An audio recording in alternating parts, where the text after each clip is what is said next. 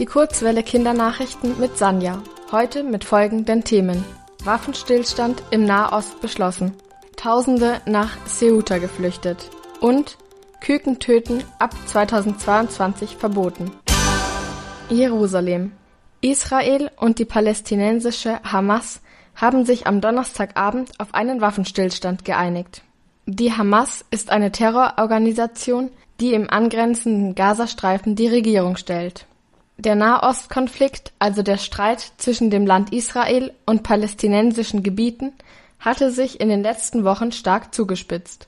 Beide Seiten hatten Bomben und Raketen abgefeuert. Das hatte zu Verletzten und Toten geführt. Jetzt einigten sich Israel und die Hamas auf eine Waffenruhe, die in der Nacht zu Freitag in Kraft trat.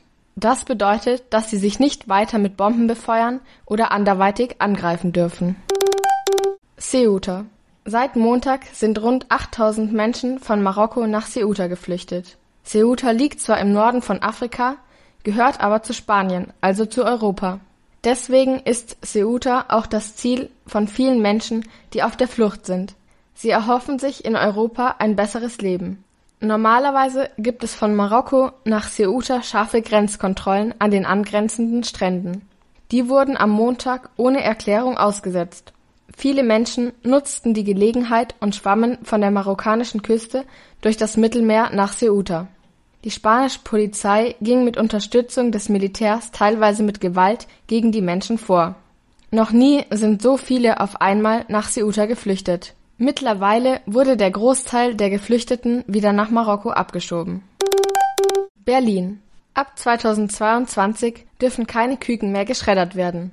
Das beschloss der Bundestag am Donnerstag. Bisher wurden vor allem männliche Küken nach dem Schlüpfen oft getötet, weil sie keine Eier legen und nur wenig Fleisch ansetzen.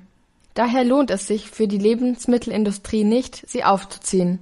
Nun soll ein neues Verfahren zum Einsatz kommen. Dabei wird das Geschlecht des Kükens bereits im Ei bestimmt, damit männliche Küken gar nicht erst schlüpfen. Ab 2024 sollen auch solche Methoden nur in einem besonders frühen Stadium des Brütens erlaubt sein. TierschützerInnen hatten so ein Verbot schon seit Jahren gefordert.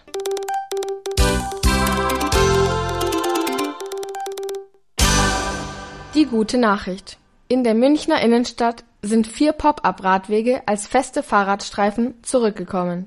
Letztes Jahr waren die Radwege getestet worden. Jetzt sind sie dauerhaft für den Verkehr freigegeben. Die festen Radfahrstreifen sind in der Gabelsberger, Elisen, Theresien und Rosenheimer Straße. Die neuen Markierungen auf dem Boden sollen Platz schaffen, um den Mindestabstand zu Autos wahren zu können. Das Wetter. Heute zeigt sich vermehrt die Sonne. Am Nachmittag kommt es zu vereinzelten und mäßigen Regenschauern, bei Temperaturen bis zu 16 Grad. Morgen und in der kommenden Woche bleibt das Wetter wechselhaft und mild